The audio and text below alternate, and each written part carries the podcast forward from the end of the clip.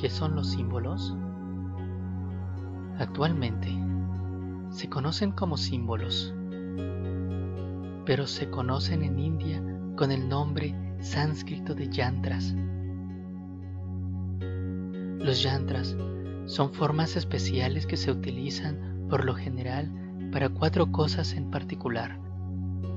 Para protección, elevación, meditación y espiritualidad.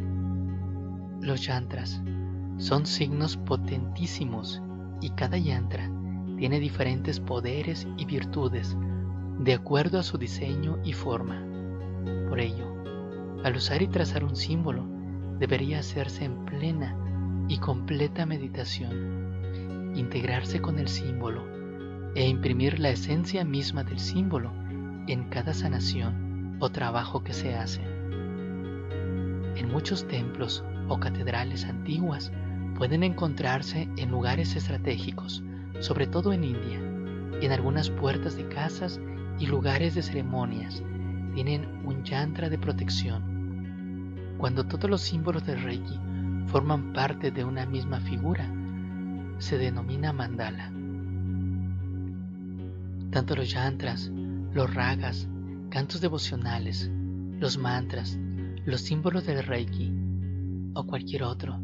Son todas energías que tienen cierta vibración, la cual actúa sobre el cuerpo, la mente y el espíritu, de acuerdo a su rata vibratoria.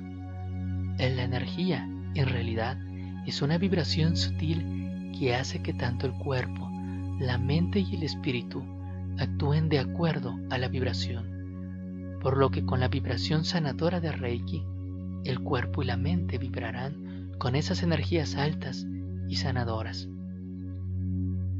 Funciona de igual forma cuando se canta, cuando se habla o cuando se da música al elemento agua. El elemento agua, en sus partículas, toma la información del pensamiento musical o lo que está a su alrededor. De ahí que se puede cargar con energía sanadora un vaso de agua cuando se come o se cocina, no se deberían ni discutir ni tener pensamientos extraños. El agua y los alimentos lo perciben y absorben toda la vibración circundante.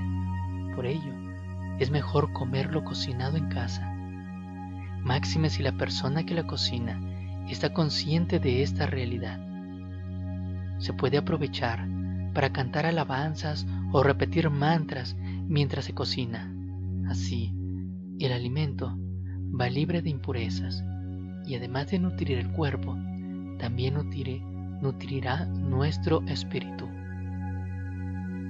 Estoy seguro que en más de alguna ocasión nos hemos enfermado por comer fuera.